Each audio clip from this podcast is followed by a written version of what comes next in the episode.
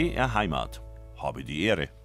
Am Mikrofon ist der Johannes Hitzelberger. Grüß Gott und herzlich willkommen zu unserem Vormittagsratsch. Mal fröhlich, mal entsetzt hört man die Redensart. Wenn einer eine Reise tut, dann kann er was erzählen kann er was erleben. Ohne Zweifel stimmt's, in welchem Sinn auch immer. Ähnlich auch, wenn man zum Beispiel sagt, beim Spielen und auf Reisen lernt man die Leute kennen. Passend zu den bevorstehenden Sommerferien ratschen wir heute über den Urlaub, die Ferien und das Reisen in ihren sprichwörtlichen Varianten. Die Tour führt, naja, schauen wir mal, vielleicht von der Odyssee bis zu Montezumas Rache. Auf jeden Fall sind wir im Reisefieber. Fahren Sie mit. Ich habe die Ehre, mit Rolf Bernhard Essig, unserem Experten für sprichwörtliche Redensarten. Ich bin verbunden mit Rolf Bernhard Essig in Bamberg. Grüß Gott nach Franken. Hallo, Herr Hitzelberger. Ja, wir äh, sind, also jedenfalls ich bin schon ein bisschen im Reisefieber. Äh, es gibt einen Haufen zu sagen, um rund ums Unterwegssein. Ja, also die Menschheit ist ja seit je unterwegs. Die Jäger und Sammler mussten das sein, um Beute zu machen, um Beeren zu sammeln oder Bären, je nachdem, wer gerade ungefährlicher war. Und das liegt uns im Blut. Es hat mal jemand gesagt, die beste Art, Sport zu treiben, sei Gehen. Und das wäre für uns als alte Savannentiere die ganz gemäße Art zu leben, das Unterwegssein, das nomadische Dasein. Und wir haben erst in relativ jüngerer Zeit solche Ideen wie Urlaub, Ferien, Reisen als Freizeit. Früher war das fast immer mit einem Zweck verbunden. Ich habe äh, einen, in diesem Zusammenhang für die Sendung bin ich wieder auf ein äh, schönes äh, Sprichwort oder eine Art, Redensart gestoßen aus meiner Heimat. Josef Hofmiller, gebürtiger Allgäuer, der dann äh, in München und äh, Rosenheim und im Bayerischen unterwegs war, hat einmal gesagt, äh, Reisen oder Wandern ist nicht nur ein, eine Tätigkeit der Beine, sondern auch ein Zustand äh, der Seele.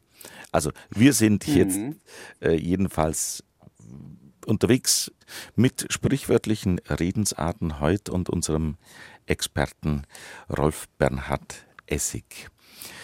Rolf Bernhard Essig, wenn wir unterwegs sind, wenn wir jetzt Ferien machen, wenn wir Urlaub nehmen, ich würde sagen, der wir doch erstmal eine Begriffsklärung vornehmen. Woher kommt denn das eigentlich, Ferien oder Urlaub?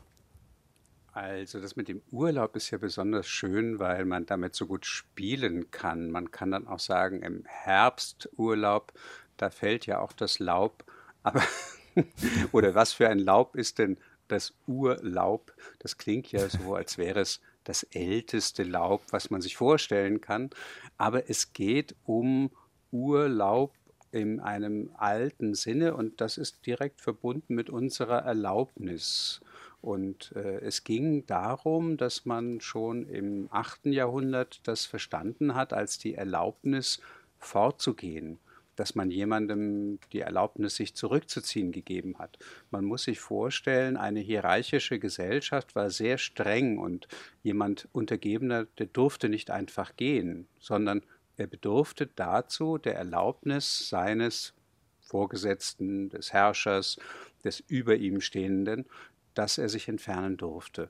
Und von dort aus hat sich dann im 15. Jahrhundert etwa dann auch zu jemanden von seinen Pflichten entbinden weiterentwickelt.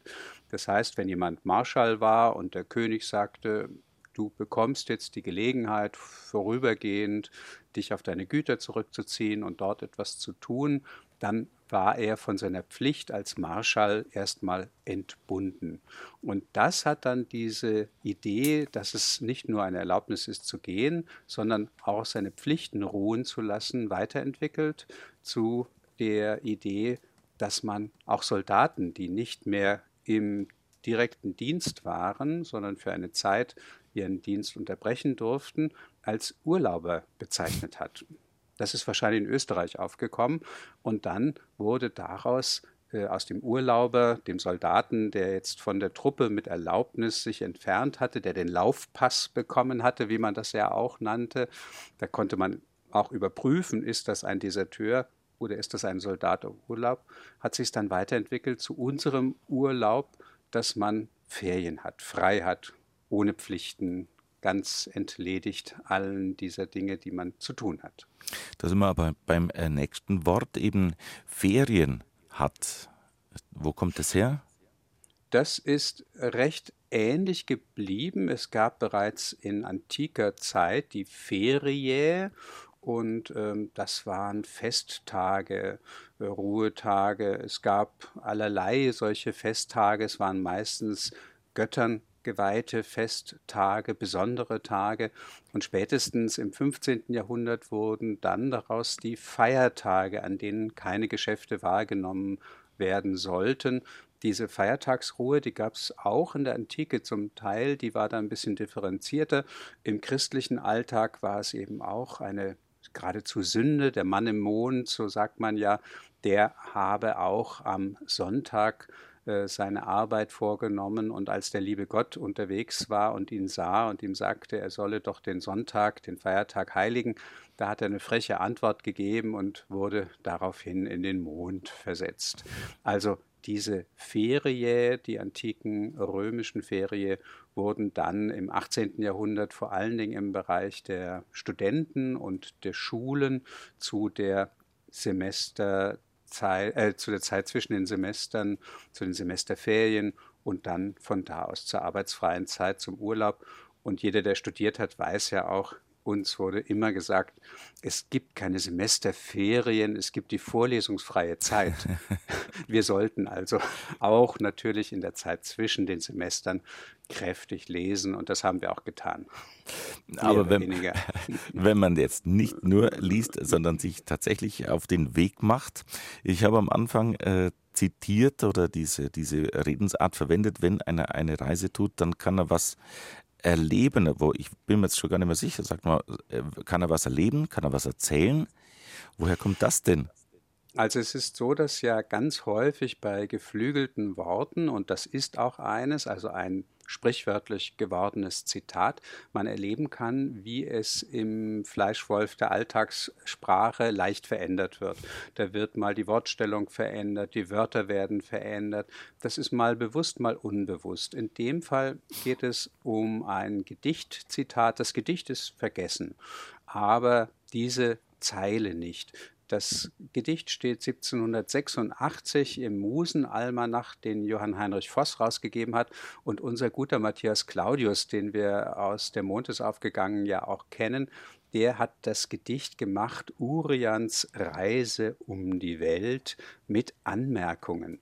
Und da ist wirklich die erste Zeile schon, wenn jemand eine Reise tut, so kann er was verzählen ganz schön. Der ist ja ein Norddeutscher, aber das klingt jetzt mhm, Das klingt, klingt äh, fast ein bisschen wie im, wie im Dialekt, ja? Ja, also äh, das macht ihm auch Spaß. Claudius hat sehr häufig in einer Art Umgangssprache gedichtet und äh, das ist wirklich schön, wie er von Urian erzählt, wie er da zum Nordpol geht, nach Grönland, äh, zu den Eskimos, dass er über die Nordwestpassage nach Amerika äh, will und nach Mexiko kommt. Immer wieder wird er enttäuscht, beziehungsweise täuscht er sich auch in den Menschen. Er äh, geht dann weiter äh, nach Asien und erfährt dort, dass der große Mogul, der dort herrscht, auch einer ist, der Zahnschmerzen hat. also er wird in gewisser Weise immer wieder enttäuscht oder es relativiert sich das, was man auf diesen weiten Reisen, man muss sich vorstellen, Ende des 18. Jahrhunderts war das wirklich ein Abenteuer, dass er also bis nach Java und Afrika kommt und die, ähm, das Resümee am Ende ist dann, dass er sagt, er, er sah viel Städt- und Menschenkinder und fand es überall wie hier, fand überall ein Sparren, die Menschen gerade so wie wir und eben solche Narren. So hört das dann auf, beziehungsweise es gibt noch eine im Gedicht vorhandene Zuhörerschar, die immer sagt, äh, verzähle doch weiter, Herr Urian, aber nach dieser Feststellung, dass es eigentlich überall ähnlich ist, dass die Menschen überall Sparren oder einen Sparren locker haben, wie wir sagen, da sagt dann die Zuhörerschaft, da hat er übel dran getan, verzähle er nicht weiter, Herr Urian.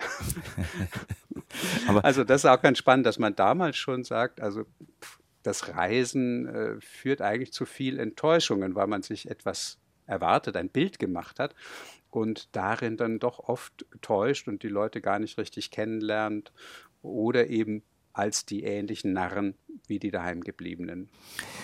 Rolf Bernhard Essig in Bamberg. Wir reden heute übers Reisen. Die Sommerferien stehen bevor. Ja, es gibt einen Haufen Formulierungen, die damit zusammenhängen. Reisende soll man nicht aufhalten, wenn Engel reisen oder auch jemanden zeigen, wohin die Reise geht. Wobei das hat ja dann wohl eher was Maßregelndes, oder? Es kommt bei all diesen Ausdrücken auf den Ton an. Es heißt ja, äh, il ton fait la musique. Und äh, genau darum ist es ja auch bei dem Reisenden soll man nicht aufhalten. Wenn man jemanden rausschmeißt, kann man das sagen.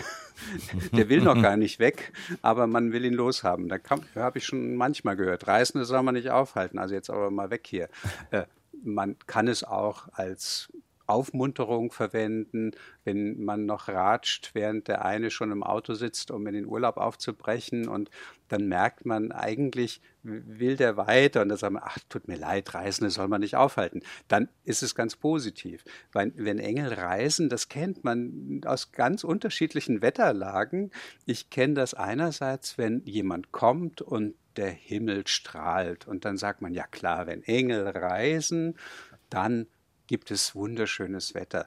Aber ich kenne das genauso oft, wenn jemand aufbricht, ein lieber Freund und der Himmel weint, dann sagt man ja, wenn Engel reisen, im Sinne, ja, wenn die Engel aufbrechen, weg sind, dann muss natürlich auch der Himmel weinen. Und äh, insofern ist das dann auch bei jemandem zeigen, wohin die Reise geht. Das kann sehr pädagogisch verstanden werden, dass man jemanden wirklich, wie man ja auch manchmal sagt, einnordet. Das ist ja eigentlich aus der Orientierung, dass man klar macht, wie mit einem Kompass, wohin die Reise geht und damit ist es erstmal neutral. Aber es kann genauso gut maßregelnd, äh, wie jetzt gerade erwähnt, äh, sein. Es kann durchaus auch positiv sein, dass man jemandem ein Ziel zeigt, auf das hin er sich orientieren sollte, wozu lustigerweise der Ausdruck Coach auch passt. Also das, man kommt ja da immer von Hölzchen auf Stöckchen, von Hundertstel ins Tausendste, von Kuchenbacken auf Arschbacken. Also der, der, der Coach, das ist ja eigentlich der Trainer. Und dann weiß man aber auch von Bussen, da steht ja auch oft drauf Coach. Und äh, das ist eigentlich die Bezeichnung für Kutsche nach äh, der ungarischen Stadt Kocin, wo der neu, äh, gefederte Reisewagen neu erfunden wurde. Und danach heißt unsere Kutsche auch nach Kocin und Aha. Coach ist auch davon herkommend. Und insofern ist die Kutsche also erstmal ein Transportmittel, dann natürlich auch der Bus, mit dem man irgendwo hinkommt. Und der Trainer, das ist jemand, der einem zeigt, wohin die Reise gehen sollte. Der bringt einen ans Ziel hoffentlich, dass man genau das, was man lernen soll bei ihm, dann auch beherzigt und schließlich ein guter Sportler wird.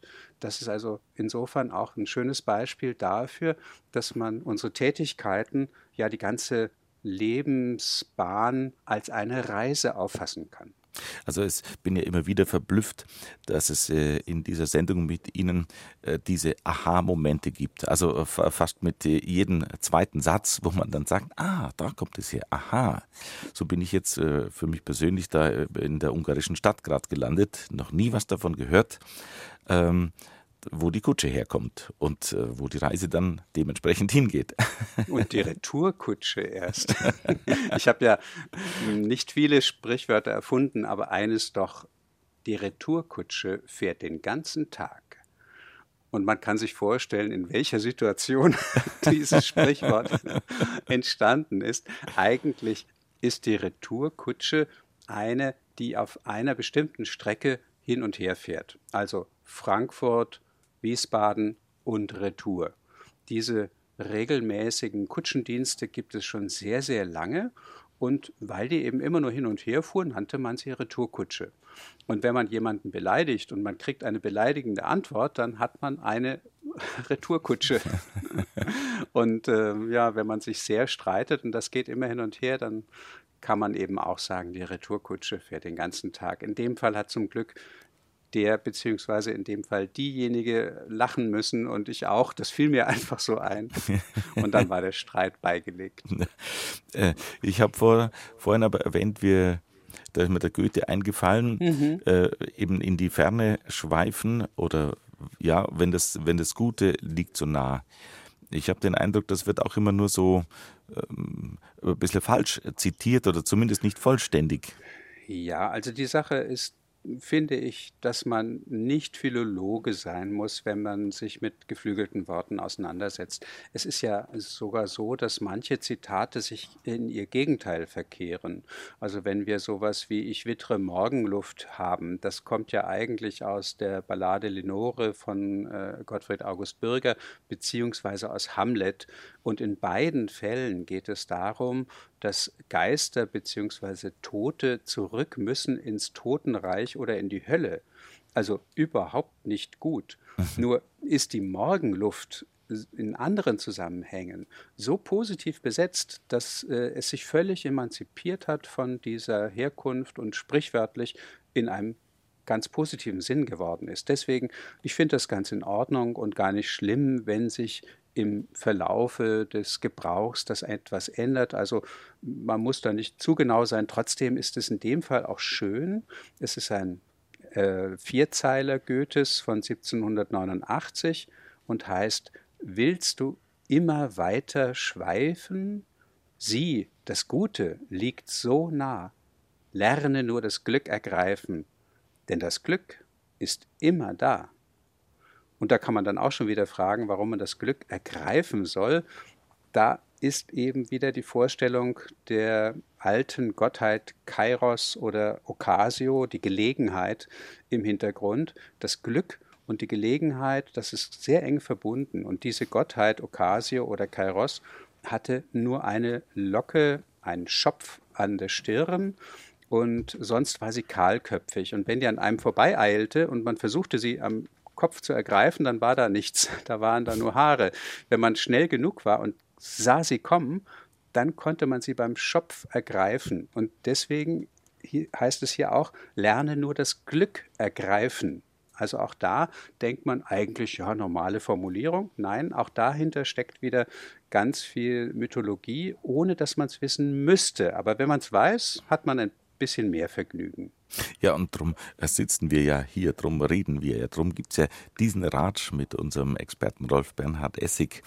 Äh, und da kommt man dann, ja, vom, wie Sie vorhin schon gesagt haben, vom Hölzchen auf Stöckchen, aber das ist ja gerade das Schöne und das macht ja auch, finde ich jedenfalls, den äh, Ratsch aus und das Wesen des Ratsches aus, dass man immer wieder mal abbiegen kann und links und rechts und dann kommt man schon wieder auf den Weg, den gemeinsamen Weg und äh, wir fahren heute ein bisschen verbal ins Grüne, nein, ins Blaue.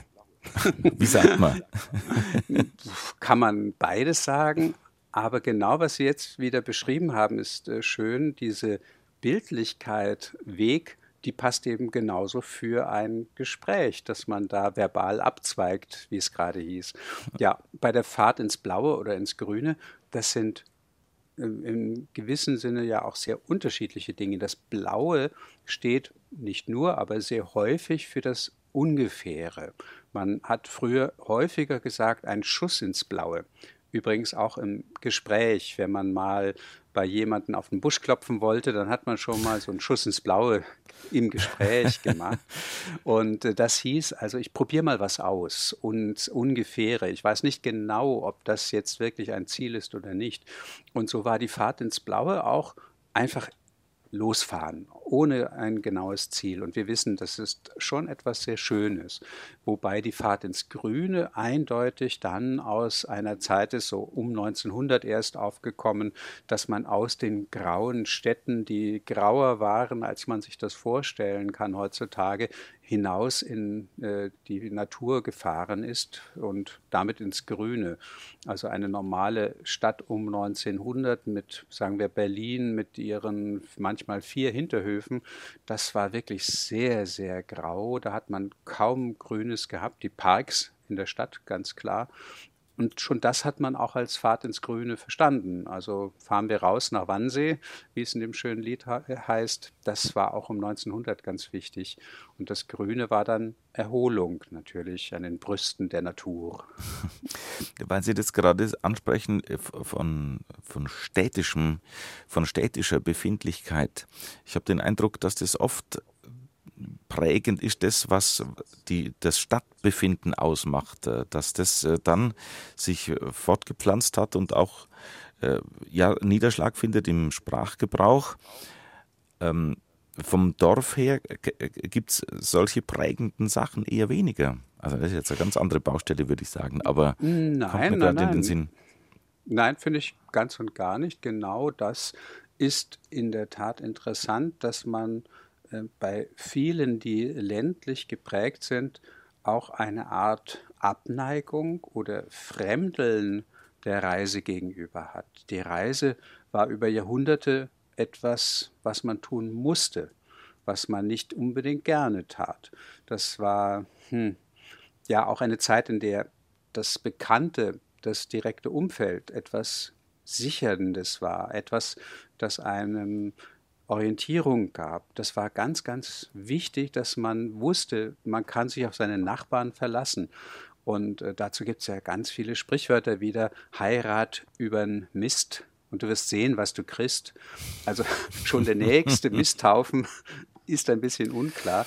Und äh, wenn man dann reisen musste, weil man in die nächste Stadt zum Jahrmarkt musste beispielsweise, dann empfand man das schon als eine nicht ungefährliche ähm, Fortbewegung und hat es also eher misstrauisch gesehen. Und vom Städter aus war das schon eine ganz, ganz andere Idee. Da war dann äh, die Stadt die Fremde und die Natur eigentlich etwas Anheimelndes wieder. Unsere deutsche Sehnsucht nach dem Wald, die ist auch eine die von Bürgern herkommt und nicht von Bauern, die wussten, dass man da am besten die Schweine hütet.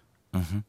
Ja, wir sind heute reiselustig unterwegs, verbal mit unserem Experten für sprichwörtliche Redensarten, Rolf Bernhard Essig in Bamberg. Herr Essig, ich habe vorhin gerade die Antike angesprochen, dass schon seit da die ja diese Sehnsucht nach dem Land oder der Natur dargestellt wird und besungen und beschrieben wird, aber das ist ja eigentlich immer eine städtische Sicht, kann man sagen. Es ist schon eine solche, wobei man auch sagen muss, die Städte der Antike scheinen uns erst einmal anders zu sein, aber es gibt da so viel Modernes, also schon die Weisheit, viele Menschen, große Einsamkeit. Das ist eine alte, antike Weisheit schon, dass man in der Großstadt oft allein ist, obwohl da so viele Menschen sind, wohingegen man in einer dörflichen Gemeinschaft das Gegenteil schon hat, dass jeder jedes von allen weiß. Äh, die Idylle, die Bukolik, all diese schönen äh, Gedichtformen, das ist städtische Dichtung, das ist vollkommen richtig. Idylle heißt ja eigentlich nur kleines Bild oder dann auch kleines Gedicht. Und von Theokrit kann man dann äh, sagen, der hat das eigentlich zu einer eigenen Gattung gemacht innerhalb der, der Epik. Und äh, dann wurde es für alles, was besonders schön ist, verwendet, dass man sagt, das ist hier idyllisch, ob jetzt Vergil oder Catull, da kommt das ganz häufig vor. Wobei man schon auch sagen musste, diese Stilisierung, dass die Hirten und die Hirtinnen ein so schönes Leben haben, die Nymphen und die Faune oder wie sie alle heißen, das äh, wurde gleichzeitig aber schon sehr bald verbunden damit, dass man darüber doch anderes nicht vergessen sollte. Es gibt ja äh, ein sehr bekanntes und sehr, sehr häufig verwendetes kurzes Zitat, auch ich in Arkadien. Arkadien, arkadische Landschaften, das stellt man sich ja auch wunderschön vor. Ich war mit meiner Frau einmal dort, liegt auf der Peloponnes und äh, es ist wirklich eine sehr schöne, abwechslungsreiche, hügelig, fast bergige Landschaft. Ich erinnere mich vor allen Dingen an einen Esel, der die ganze Nacht schrie, aber wir dachten, das ist eine alte Pumpe. also Shakespeare schreibt mal von den arkadischen Nachtigallen aber das ist eine Umschreibung für Esel.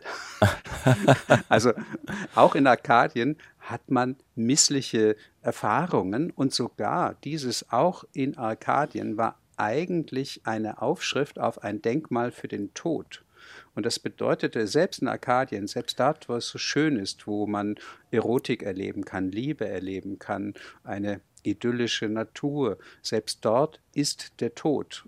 Und weil das dann verkürzt wurde, von, dieser zusammen, von diesem Zusammenhang gelöst wurde, hat es sich vollkommen verändern können zu einem glücklichen Stoßseufzer. Auch ich in Arkadien hieß dann, ach, ich habe es geschafft, ich bin nach Italien gereist. Das ist das Motto des fast bekanntesten Werks Goethes nach dem Faust, nämlich der italienischen Reise.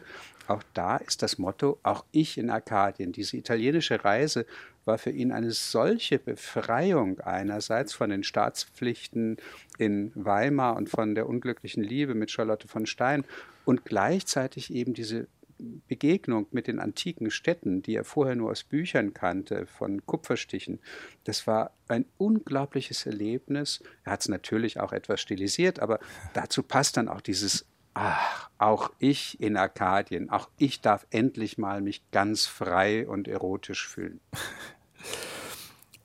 Wenn wir bei der Antike sind und das, wie sie uns prägt mit, ja, jetzt in dem Fall Arkadien, es gibt ja noch andere Begriffe, der Olymp, der Parnass, alles, was, was da aus Griechenland kommt. Es sind ja aber auch teilweise ähm, Zitate, die gar nicht aus der Antike kommen oder die, die Latein, lateinisch sind. Im Vorgespräch bin ich da bei Ihnen oder in der Vorbereitung drauf auf, auf ein ein Zitat gestoßen, in veniam viam aut faciam. Und dann, ich habe es nicht gekannt, muss ich gestehen. Und schau nach. Und jetzt ist es lateinisch, kommt aber gar nicht aus dem Lateinischen. Jein, also es wird Hannibal zugeschrieben. Und zwar hätten die Generale ihm vor der Alpenüberquerung gesagt, es geht nicht weiter, es äh, ist unmöglich, mit Elefanten die Alpen zu überqueren. Und dann habe er eben gesagt, ich möge den Weg finden oder ihn mir machen, im Sinne von bahnen. Und äh, so ist es bekannt geworden, war dann das Motto von Francis Bacon, von übrigens aktuell einigen ähm, Einheiten der amerikanischen äh, Streitkräfte, aber besonders äh, bekannt auch Robert Peary, der Nordpolforscher, hatte das auch als ein ganz, ganz wichtiges Motto. Ich möge den Weg finden oder ihn mir bahnen. Das äh, haben ganz, ganz viele für sich reklamiert, die Forscher, Abenteurer waren.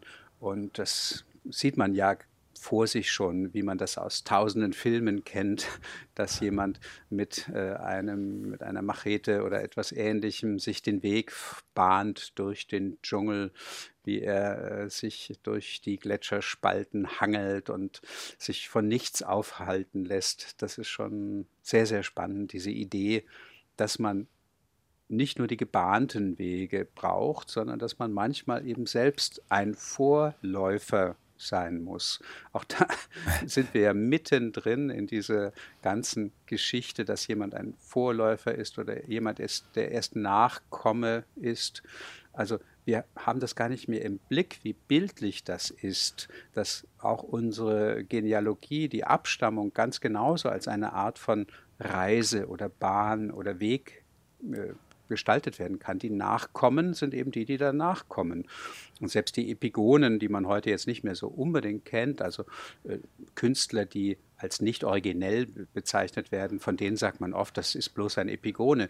Aber das ist griechisch und heißt Nachkomme, also der, der nachher kommt und kommt eigentlich aus äh, dem äh, griechischen Mythos der Sieben gegen Theben, aber das würde jetzt zu weit führen. Nur interessant, dass in dem Fall eine erste Abteilung etwas versucht, nämlich Theben zu erobern, und das klappt nicht. Die Epigonen aber sind erfolgreich. Deswegen war Epigone in der Antike ein positiver Begriff und wird dann erst mit der Verehrung der Genies im 18. Jahrhundert zu einem negativen Begriff. 18. bis 19. Jahrhundert, das ähm, ist schon auch prägend im Hinblick auf Reiselust, weil vorhin ein Stückle so geheißen hat, äh, passenderweise natürlich. äh, das, und wir haben es ja auch schon vorhin erwähnt, diese Reiselust hat sich, ist noch nicht so jung, also dass heutzutage alles bei freier Zeit sich auf den Weg macht und loslegt und woanders hin will, äh, das gab's hat sich wahrscheinlich im 17. Jahrhundert, im 18. Jahrhundert äh, keiner so vorgestellt, außer Leute, die betucht waren, aber auch da hatte das Reisen einen anderen Hintergrund, meistens dann wieder schon gleich eine Bildungsreise. Ja, also das war auch eine Begründung, dass man überhaupt reisen durfte oder dass man das Reisen als etwas Positives bewerten konnte. Es gehörte zur Ausbildung der Adligen die Kavalierstour. Das war ganz üblich, dass man als junger Adliger naja gut, seien wir ehrlich, auch ein bisschen sich die Hörner abstoßen konnte.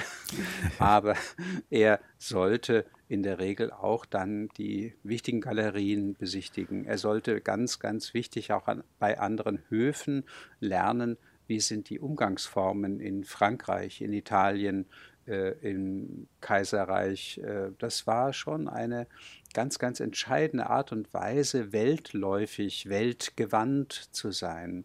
Also das war kein Globetrotter im heutigen Sinne, sondern das gehörte dazu, um als Adliger überhaupt bestehen zu können in einer bestimmten Art und Weise. Und die Kavalierstour, die Bildungsreise, die war auch dann für die Reisen, wie sie Goethe oder Johann Gottfried Säume dann auch unternahmen. Der Säume ist nicht so bekannt, aber wenn die Hörer mal Lust haben, was über das Reisen alter Zeiten zu erfahren, dann ist sein Spaziergang nach Syrakus doch etwas sehr, sehr Spannendes zu lesen. Der Johann Gottfried Säume, den hat es viel in der Welt rumgetrieben und leider sehr oft ohne dass es wollte. Er wurde mehrfach in Armeen gepresst und er war bei Göschen in Grimma, einem Verleger, angestellt und von Grimma aus äh, ist er also in Sachsen äh, gewandert bis nach Syrakus, die meiste Zeit zu Fuß. Und wie gut sein Schuhwerk war, merkt man daran, dass er in Syrakus seine Stiefel neu besohlen ließ und er mit diesen Stiefeln dann wiederum zurückgegangen ist. Und das ist schon, meine Güte, eine weite, weite Reise. Und er hat dieses schöne Zitat gebracht. Im Übrigen bin ich der Meinung, dass vieles in der Welt besser ginge, wenn man mehr ginge. wenn man mehr auf Schusters Rappen unterwegs wäre. Genau, die Schuster hatten ja in der Regel keine Pferde. Schuster, das muss man vielleicht auch ganz kurz in Klammern sagen, ist ja manchmal als negativ gesehen. Das ist nicht so. In manchen Gegenden ist der Schuhmacher der weniger wichtige, in anderen der Schuster. Das wechselt schlicht und ergreifend. Hier geht es nur darum, ein Handwerker hatte in der Regel kein Reitpferd. Und äh, so hat man entweder gesagt, auf Mutters Füllen unterwegs sein, das hieß barfuß. weil man diese Fortbewegungsmittel mit der, von der Mutter bekommen hatte. Und Schusters Rappen, das sind eben die Fortbewegungsmittel, die man vom Schuster bekommen hat oder die der Schuster vielleicht auch selber verwendet. Rappen, in dem Fall äh, sind das ja eigentlich schwarze Pferde sogar, die müssen aber dann nicht schwarz sein, können auch braune Schuhe sein. Hauptsache der Rest der Kleidung passt dazu. wir waren, wir waren gerade bei der Tour, Kavalierstour, Bildungsreise. Das hat sich ja auch äh, etabliert und äh, aus dem Französischen bei uns verselbstständigt dann äh, eine Tour machen. Im Sinne von, mhm. gehört auch in die Freizeit. Inzwischen ist das äh, längst so, dass man das so verstanden hat. Also früher war es ja einfach ein, ein Ausflug, eine, eine Wanderung. Wenn man wie mein Musiker Franz Tröger und ich als Duo unterwegs ist, dann haben wir ja manchmal auch eine kleine Tournee. auch das gehört ja dazu. Und nicht zuletzt, wenn wir so unterwegs sind, sind wir ja Touris, was dann wieder eine Verkürzung von Tourist ist und auch der macht eben eine Tour und ähm, dieses äh, Tour, das ist eigentlich eine lustigerweise kreisförmige Bewegung, hat sogar mit dem Drechseln zu tun und dann aber auch mit einem Rundkurs, mit einer Rundreise. Wir kennen die Tour de France, das ist ja äh, gerade aktuell. Aber auch bei Asterix gibt es ja den schönen Band äh, der Tour de France. Also eine Rundreise um eine ganze Gegend, eine ganze Landschaft zu, äh, zu erkennen, kennenzulernen. Und das hat sich dann äh, völlig verselbstständigt zu diesem eben Tournee oder Tourismus, Touristik, alles, was damit zusammenhängt und ähm, dann auch Tour im Sinne von eine bestimmte Weise etwas zu tun. Das kennen wir auch, die miese Tour oder jemandem die Tour vermasseln. Da ist eben auch, dass der Plan von jemandem als eine Art Reise verstanden wird. Und die kann man dann eben äh, im negativen Sinne vereiteln. Und das hieß dann eben die Tour vermasseln oder eine miese Tour. Das ist dann dieses Gaunersprachliche, was da hineinspielt. Bei der Bildungstour, die wir kurz ansprachen, gibt es in ganz Europa ähnliche Sprichwörter, die in der Richtung funktionieren. Schick einen Esel nach Paris, im Mittelalter die Bildungshauptstadt. Schick einen Esel nach Paris und ein Grautier wird zurückkommen. Also so ganz doll ändern sich viele Menschen nicht. Wenn die vorher ein Esel waren, dann sind sie nachher auch noch so ungebildet. Wir tragen dazu bei, denke ich, mit dieser Sendung, nicht nur mit der heutigen, sondern mit allen Sendungen mit unserem Experten für sprichwörtliche Redensarten Rolf Bernhard Essig, dass viele Aha-Momente entstehen und wir alle miteinander keine Grautiere bleiben.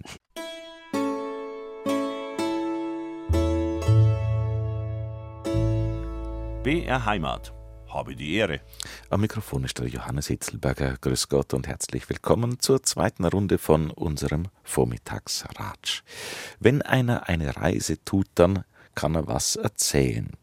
Wir erzählen heute was über sprichwörtliche Redensarten und geflügelte Worte im Zusammenhang mit Unterwegssein und Reisen die Sommerferien stehen bevor und ich bin verbunden mit unserem Experten für sprichwörtliche Redensarten in Bamberg, Rolf Bernhard Essig. Nochmal ein herzliches Grüß Gott nach Franken. Grüß Gott nach München, ja.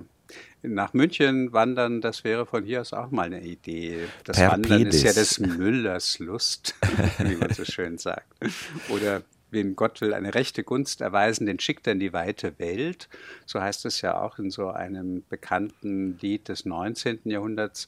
In einem Kinderbuch aus Österreich, Peppi und Gustal hieß es, da hieß es, wem Gott will eine rechte Gunst erweisen, den schickt er in die Wurstfabrik und lässt ihn von der Knackwurst beißen. Auf solche und mehr Redensarten kommen wir zu sprechen in dieser Stunde. Wir haben Lust am Reisen mit sprichwörtlichen Redensarten und geflügelten Worten. Reisemittel, Fortbewegungsausdrücke, ähm, ja, ein, ein großes Feld, ein weites Feld, ein zu weites Feld, um mit Theo, nee, Effi zu sprechen, glaube ich, ein weites Feld. Ähm, Rolf Bernhard Essig, ja, Reisemittel, wir haben gerade drüber gesprochen, auf Schusters Rappen unterwegs sein und äh, per Pedes von Bamberg nach München, das würde ein bisschen dauern, da lieber mit dem Zug fahren, aber nicht mit dem D-Zug, den gibt es nicht mehr. Jein, also ich bin fast sicher, dass es ihn noch gibt. Ich sehe ihn ganz selten auf der Anzeigetafel. Ich weiß nicht, warum es das noch ab und zu gibt, aber wirklich extrem vereinzelt. Vielleicht sind das historische, traditionelle Gründe. Der D-Zug ist ja eigentlich ein Durchgangszug, äh, durch den man also von Waggon zu Waggon gehen konnte. Diese Durchgangszüge waren Züge, die nur auf den wichtigen Strecken verwendet wurden und die deswegen auch recht schnell unterwegs waren, die nur an wichtigen Bahnhöfen hielten.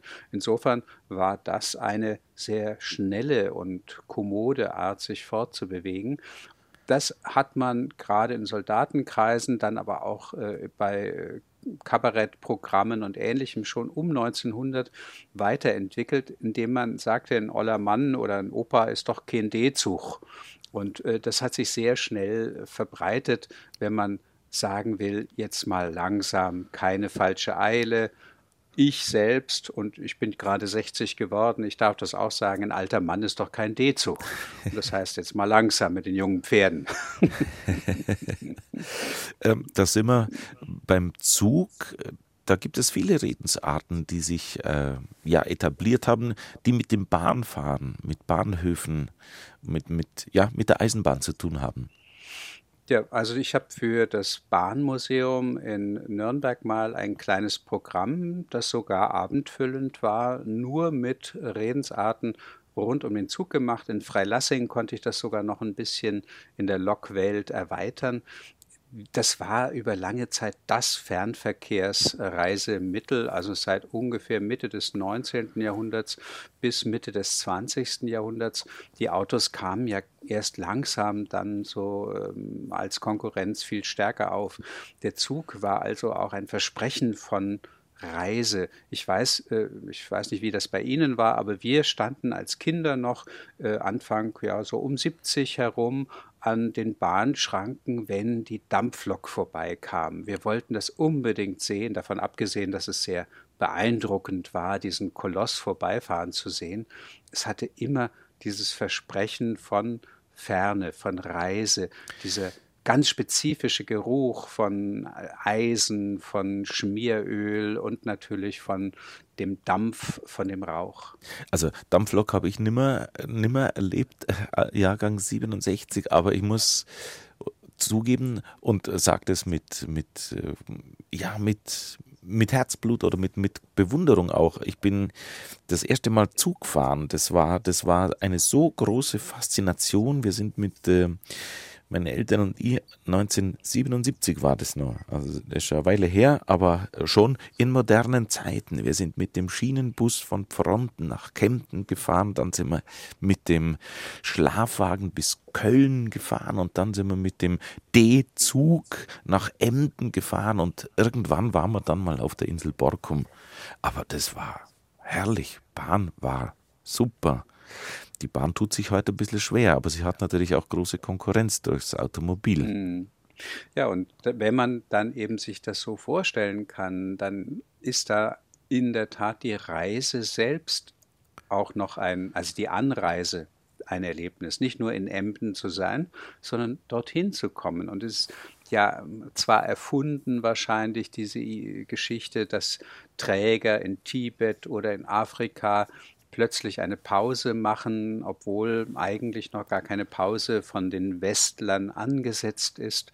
Und der Expeditionsleiter, der Reiseleiter fragt dann immer den äh, Anführer des Trägertrupps, warum sie denn eine Pause machten. Und dann sagt der, wir warten, dass unsere Seele nachgekommen ist.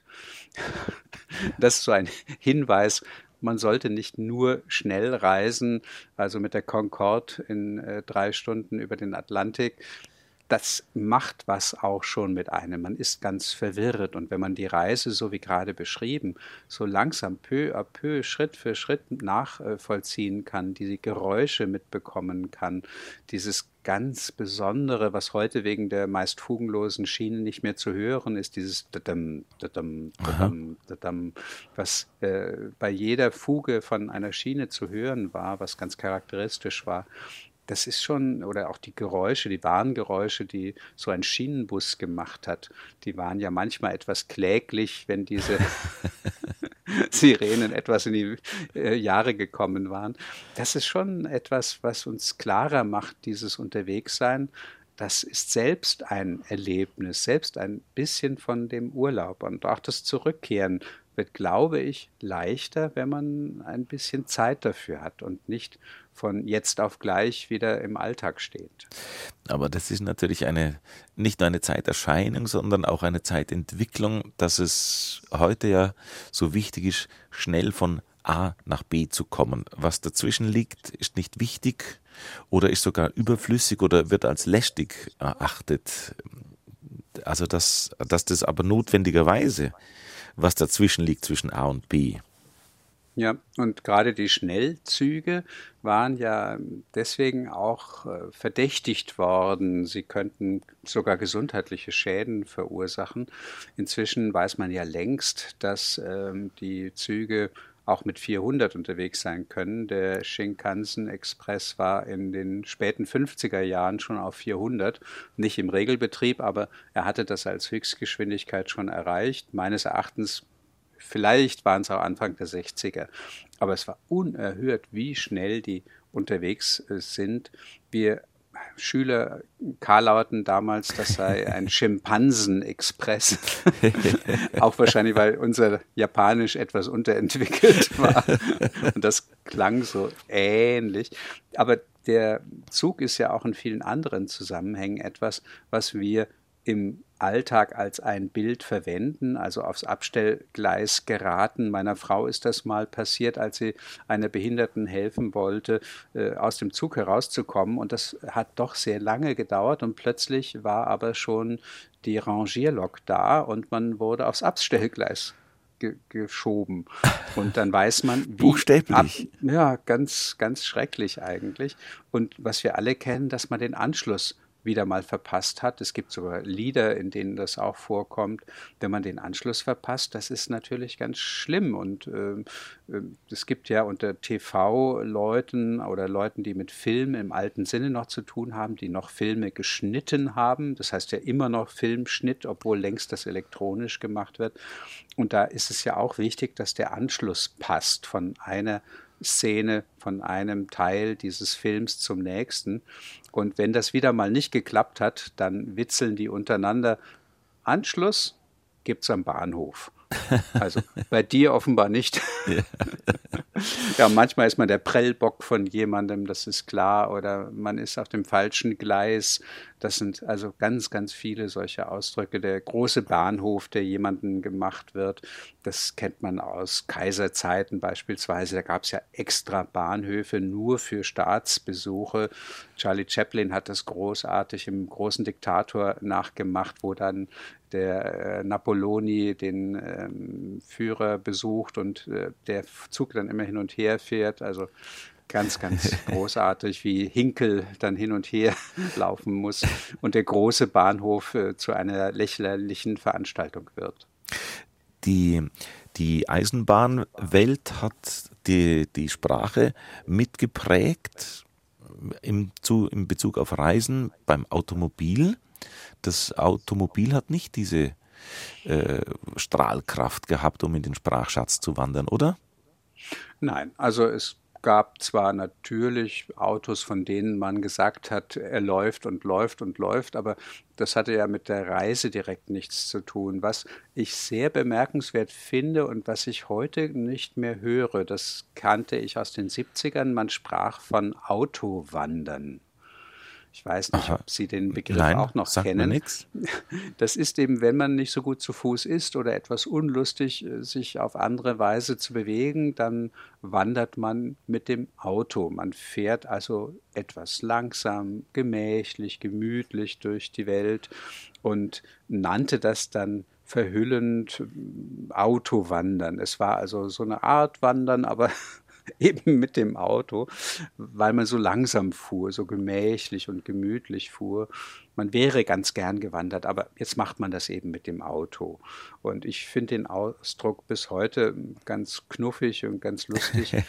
Ähm, es ist ja auch oft wirklich eine Entschuldigung, dass man jetzt gerade zu, zu faul ist oder eben gerade nicht kann. Es gibt ja auch da viele, viele Behinderungen allerlei Art, dass man gerade zu viel Hexenschuss hat oder ähm, mit den Knien zu tun hat, mit den Füßen. Wir kennen das alle, die wir älter werden. Habe die Ehre auf BR Heimat, unser Vormittagsratsch, und wir nehmen Sie heute mit auf die Reise, buchstäblich zu geflügelten Worten und sprichwörtlichen Redensarten rund um die Reise. Die Sommerferien stehen bevor und deswegen hat sich unser Experte für sprichwörtliche Redensarten, Rolf Bernhard Essig in Bamberg, dieses Thema für diese Stunde heute ausgesucht. Und äh, wenn Ihnen eine Redensart einfällt, die zu diesem Thema passt und Sie vielleicht was erklärt haben wollen oder nicht wissen, woher sie kommt, diese Redensart, schreiben Sie uns ins Studio, studio.br-heimat.de. Studio.br-heimat.de. Rolf Bernhard Essig ist für alle Fragen offen. Herr Essig, Reisemittel, die Fortbewegungsausdrücke prägen. Wir waren vorhin schon bei der Eisenbahn. Da gibt es eine Fülle. Sie haben ja auch ein Buch darüber gemacht, Ausstellung. Äh, es gibt aber noch andere. Wir äh, haben jetzt für heute zum Beispiel, oder wir sind in See gestochen, oder wir machen eine Kreuzfahrt. Alles, alles, was sich in der Sprache festgesetzt hat. Ja, wir lichten den Anker. Äh, das kommt alles von der Seefahrt her. Die Seefahrt ist ja wirklich sehr, sehr lange äh, das Mittel gewesen, das die Menschheit in die Ferne gebracht hat. Man hat äh, sich zum Beispiel überlegt, wann wurden Inseln überhaupt besiedelt. Wie haben die Menschen das gemacht? Wie haben die navigieren können? Aber das ist eben alles schon in der Jungsteinzeit spätestens passiert. Also solche Inseln wie Kreta, wie Zypern noch eher oder ja, Inseln, von denen jetzt auch die Rede ist wegen der Brände in Griechenland, die mussten ja vom Festland aus erst einmal besiedelt werden. Und dazu benötigte man erstmal wahrscheinlich relativ einfache Gefährte wie Einbäume, aber auch Segel müssen früh in Schwange gewesen sein und dann auch sowas wie ein Anker. Beim Anker, da denkt man ja auch nicht daran, dass es sich um ein griechisches Wort handelt. Das klingt so deutsch und wir haben so viele alte Bücher, in denen Seeleute vorkommen, die haben immer kräftige Oberarme und darauf tätowiert ein Anker. Der Anker steht für die Hoffnung und ist etwas, was man benötigt, um eine gewisse Sicherheit zu haben, um nicht abgetrieben zu werden. Und der Anker kommt vom griechischen Wort dafür, Ankyra. Das hat sich äh, dann durch die Mittelmeerbesuchenden oder auch, naja, plündernd durchfahrenden Wikinger in anderen Sprachen verbreitet. Was die hatten, das war ein Stein an einem Seil, der Senkilstein. Das war deren Form von Anker, aber der war natürlich nicht so sicher wie ein Anker, der mit einer Art Spitze im Boden sich festhaken konnte oder auch zwischen zwei Steinen und ähnliches. Also das war eine technische Fortentwicklung für die Seefahrt. Und bei den Segeln, da war es eben auch so, wenn man die gesetzt hat, dann war man in der Lage, sich viel besser leichter vorwärts zu bewegen. Die Segel weiß man beispielsweise, weil ich die Wikinger erwähnte, die Segel eines Drachenschiffes, Drachenbootes waren genauso teuer wie der Rest des Schiffes. Das herzustellen Aha. war unglaublich aufwendig und die berühmten Streifen kommen daher, dass die Webstühle eine bestimmte Breite hatten. Und deswegen hat man eben einen Streifen dieses Segels in der Breite eines solchen Webstuhls gehabt und daneben kam der nächste Streifen, wie eben ein anderer Webstuhl, der den nächsten Streifen gemacht hat. Die wurden dann miteinander fest vernäht und auf die Weise hat man die, diesen Streifencharakter, der inzwischen jetzt etwas sehr übertrieben wird, aber das hatte mit den unterschiedlichen Wollvorräten, die man hatte, zu tun, dass es so gestreift aussah. Aber jetzt streife ich ein bisschen umher und äh, wollte eigentlich über die Segelsätzen sprechen. Das ist klar. In See stechen kann man sich auch vorstellen, selbst mit einem äh, Einbaum hatte man nicht nur Ruder, die man übrigens seemännisch Riemen nennt. Das Steuerruder, das war eigentlich das, was der Seemann dann als Ruder bezeichnete. Man musste aber erstmal vom Strand aus loskommen und dafür hatte man eine Stange, mit der man in See stach. Man stach sich ab vom Land, indem man in Aha. die See hineinstach und wenn man nur einen kleinen Ausflug macht, dann sagt man ja auch, wir machen einen Ab Abstecher.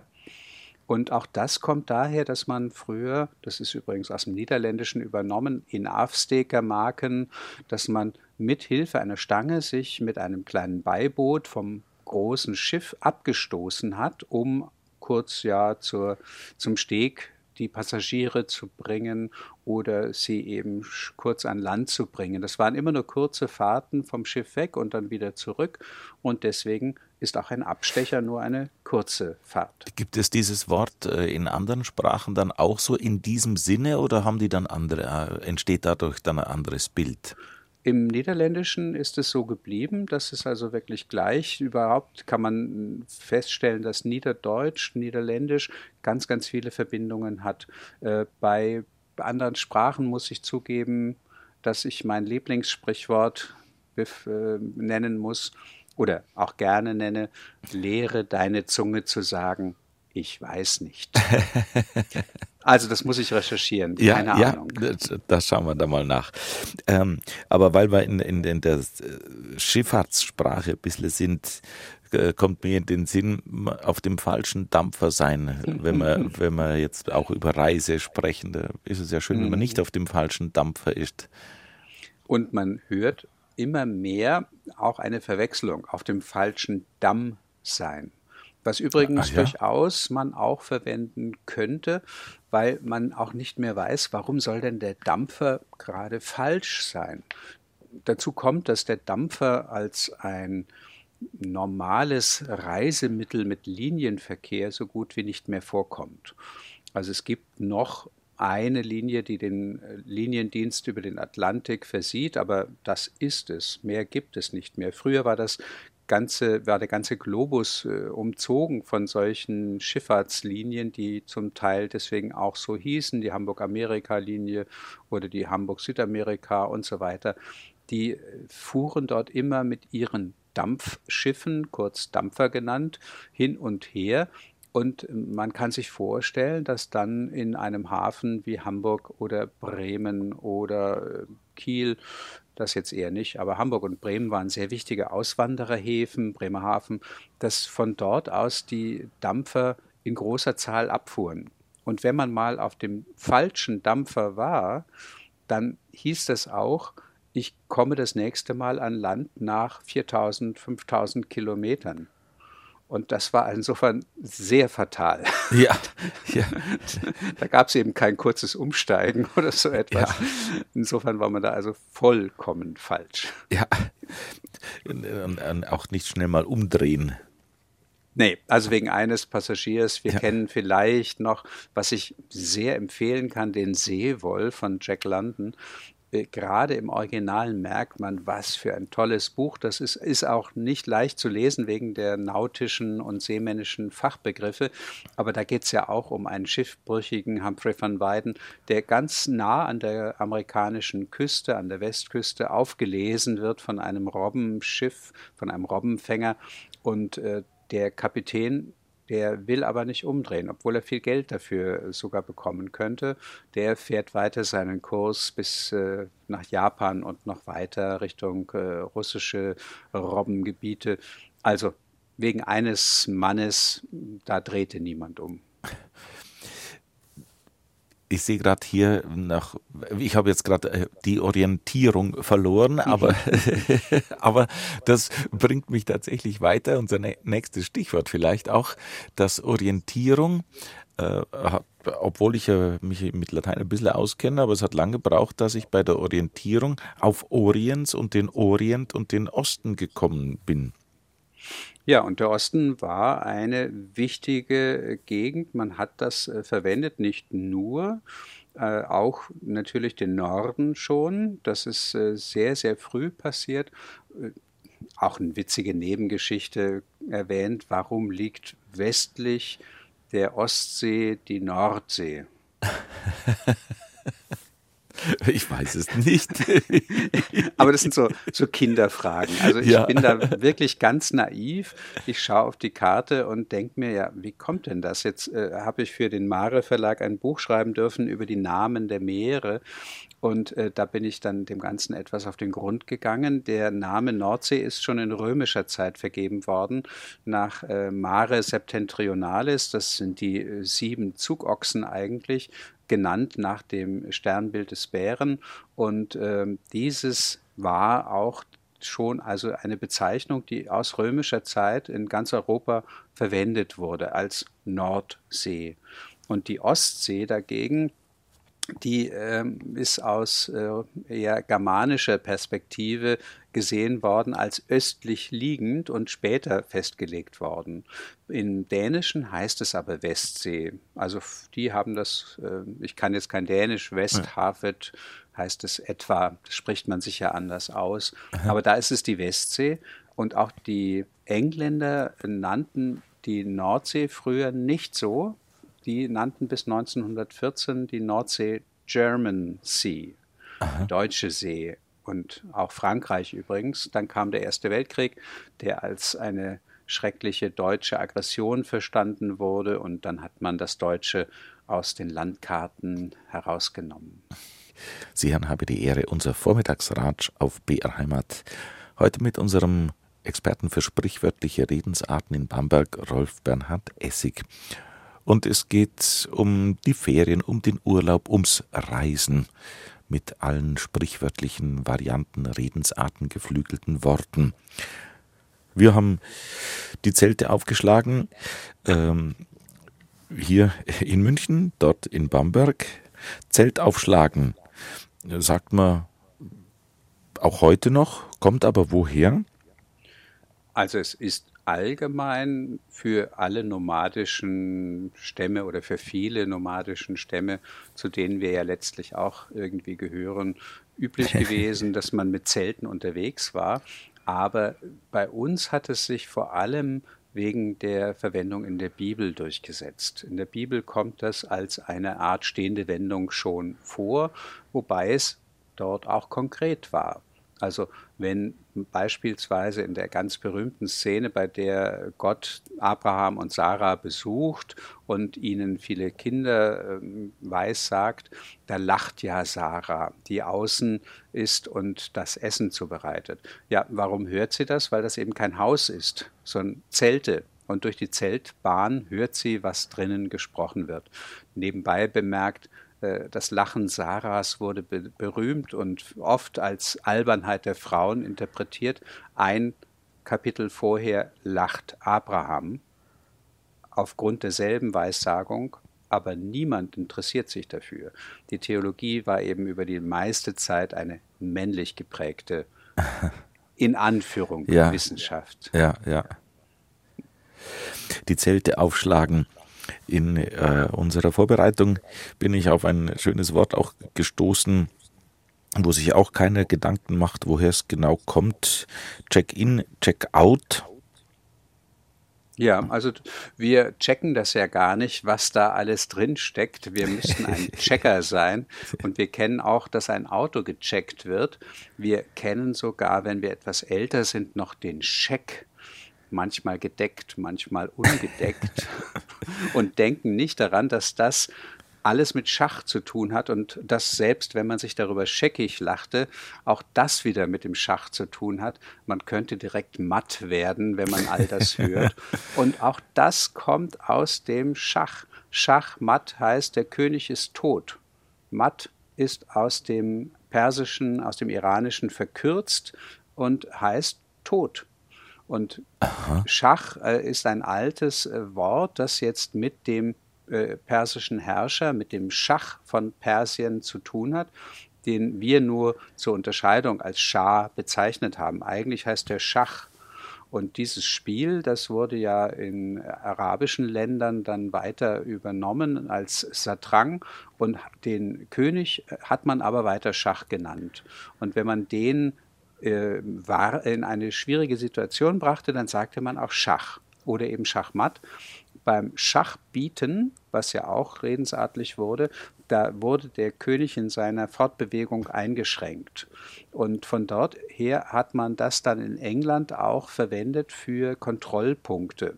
Da wurden Reisende aufgehalten und überprüft. Deswegen hat man an diesen Checkpoints, Checkers heißt ja Schach, an diesen Checkpoints hat man die Leute gecheckt. Man hat sie überprüft, erstmal aufgehalten und dann kontrolliert. Was machen die denn da? Was wollen die? Was haben die bei sich? Und aus dem Checkpoint wurde dann später beim Flughafen, weil das ja auch ein Überprüfungsort war, ein Check-in oder ein Check-out, wo man dann rauskam. Die Checkliste hat mit, einer, äh, mit einem Boeing-Bomber zu tun, aber das nur nebenbei. Und der Check der hat dann auch wieder damit zu tun, weil das ursprünglich eine Zahlungsanweisung im 18. Jahrhundert war mit einem Kontrollabschnitt, der gecheckt werden musste. Und deswegen nannte man das Ganze Scheck. Und ein Schecke ist gefleckt. und das Schachbrett ist auch gefleckt. Also wer das nächste Mal zum Flughafen kommt oder an, an irgendeinen Kontrollpunkt, wo er gecheckt wird oder wenn er, wenn man checkt, dass man alle Reiseutensilien beieinander hat, wird man an Schach denken. Hm. Und Schach ist ja auch wieder so eine Art von Reise, kann man sagen, weil ja auch diese Figuren Züge machen. Also das ist ja auch wie diese Dame, Bauer, die können nur kleine Schritte machen, aber jetzt ein Läufer beispielsweise oder im Rösselsprung etwas tun. Das hat sich ja in ganz, ganz vielen Dingen auch wieder auf andere Bereiche übertragen lassen. Und so ist das ja mit vielen, vielen diesen, dieser Reisen heute äh, machen wir uns auch nicht mehr klar, wie wichtig die Karten sind, weil wir alle unseren Navigator in der Regel an Bord haben, in welcher Form auch immer. Der Navigator, der Steuermann, der äh, lustigerweise eigentlich eine Art Lotse wohl ursprünglich war, den Lotsen kennen wir auch. Sich, jemand wird hindurchgelotst durch irgendwelche ähm, Probleme oder als Bismarck entlassen wurde von Wilhelm II., da gab es eine Karikatur im Punch, da sieht man, wie Wilhelm II. an Bord eines Schiffes zusieht, wie Bismarck über ein Fallreb die, das Schiff verlässt und die Unterschrift war Dropping the Pilot. In Deutschland wurde das übersetzt mit Der Lotse geht von Bord. Äh, Pilot ist im Englischen wirklich äh, auch der Lotse. Und so ist das, was Sie hier tun. Sie sind ja der Moderator, äh, im Englisch-Amerikanischen benannt als Pilot of the Airwaves. Also schöner, schöner Navigator Begriff. der Radiowellen. Schöner Begriff. Äh, weil Sie gerade äh, den Bismarck und, von Bord gehen erwähnt haben, dazu möchte ich den Hörerinnen und Hörern sagen, dass Rolf Bernhard Essig einen Seemannshintergrund hat. Darum kennen Sie sich da ja von, von elterlicher Seite her auch schon ganz gut aus mit, mit Seefahrtausdrücken, die uns hier im Süden äh, ja ziemlich fremd sind normalerweise. Ja, zum Teil, wobei ja auch die bayerischen Seen eine anspruchsvolle ähm, Gewässerart sind. Also das sind Fallwinde, wenn man da segeln möchte, die sind nicht ungefährlich, wie wir ähm, aus den Nachrichten immer wieder auch hören. Aber in der Tat, bei mir war es so, der Vater lernte auf einem Segelschulschiff, dem Segelschulschiff Deutschland 35, 36, äh, hat er dort gelernt. Später war er auf Trampfahrt im Mittelmeer. Aber er hat wirklich viele tausend Seemeilen hinter sich gebracht. Und wenn man sich vorstellt, er war der Royal Gast. Das ist also der, der das höchste Segel des mittleren Mastes zu betreuen hatte. Und da ist man dann je nach Schiff, ich weiß nicht, wie es beim Segelschulschiff Deutschland war, 30 Meter über Deck das ist schon ein sehr eigentümlicher Arbeitsplatz. Und wenn das Schiff dann etwas stampft in schwerer See, dann pendelt das ja auch hin und her. Und äh, so ein hoher Mast, wenn man sich vorstellt, dass man da äh, viel, viel weiter noch durch die Luft gewiegt ähm, wird, das ist schon unerhört. Und von ihm habe ich in der Tat eine ganze Menge gelernt.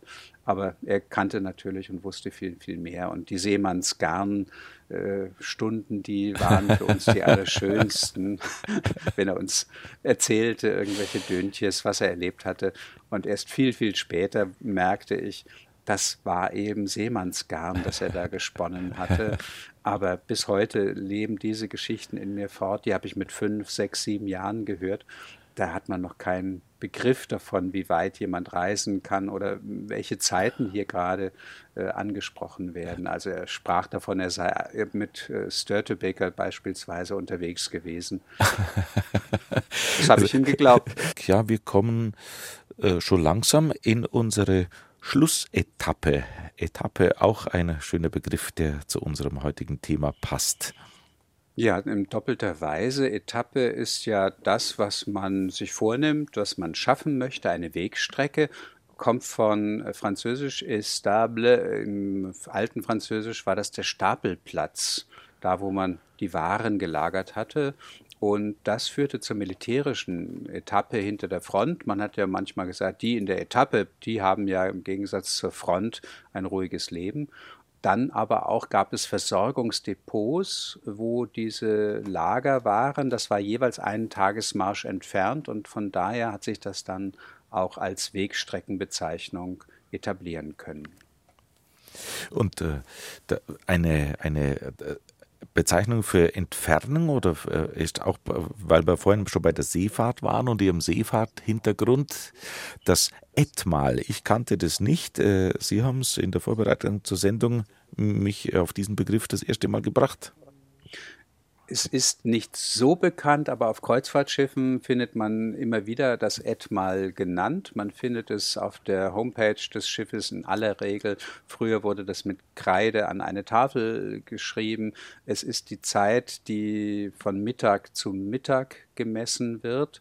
Und äh, darüber hinaus hat man dann auch die Strecke, die ein Schiff von Mittag, also von Sonnenhöchststand zu Sonnenhöchststand hinter sich gebracht hatte, als Etmal bezeichnet. Und die wurde eben angeschrieben. Das war besonders wichtig, weil man früher auch eine Art von Wettbewerb hatte, gerade bei der Atlantiküberquerung, welches äh, Passagierschiff, welches Linienschiff ist am schnellsten und das konnte dann das blaue Band erringen, eine inoffizielle Auszeichnung.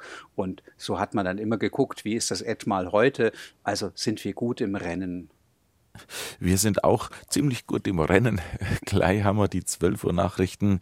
Ähm, noch ein kleines Schlusswort von Ihnen äh, für heute zu unserem Reiseexkurs bin gebürtiger Hamburger mit etwas Glück. Schnellsen gehört gerade noch dazu und dazu passt einfach das Gedicht, das ich seit Kindertagen liebe, von Joachim Ringelnatz in Kuddeldadeldusch steht es auch, die Ameisen. In Hamburg lebten zwei Ameisen, die wollten nach Australien reisen. Bei Altona auf der Chaussee, da taten ihnen die Beine weh, und da verzichteten sie weise auf den zweiten Teil der Reise, auf den letzten Teil der Reise. Wir verzichten jetzt auf den weiteren Ratsch. Den gibt es bald wieder mit Rolf Bernhard Essig, unserem Experten für sprichwörtliche Redensarten. Herr Essig, ein Vergelt's nach Bamberg. Sehr gern geschehen.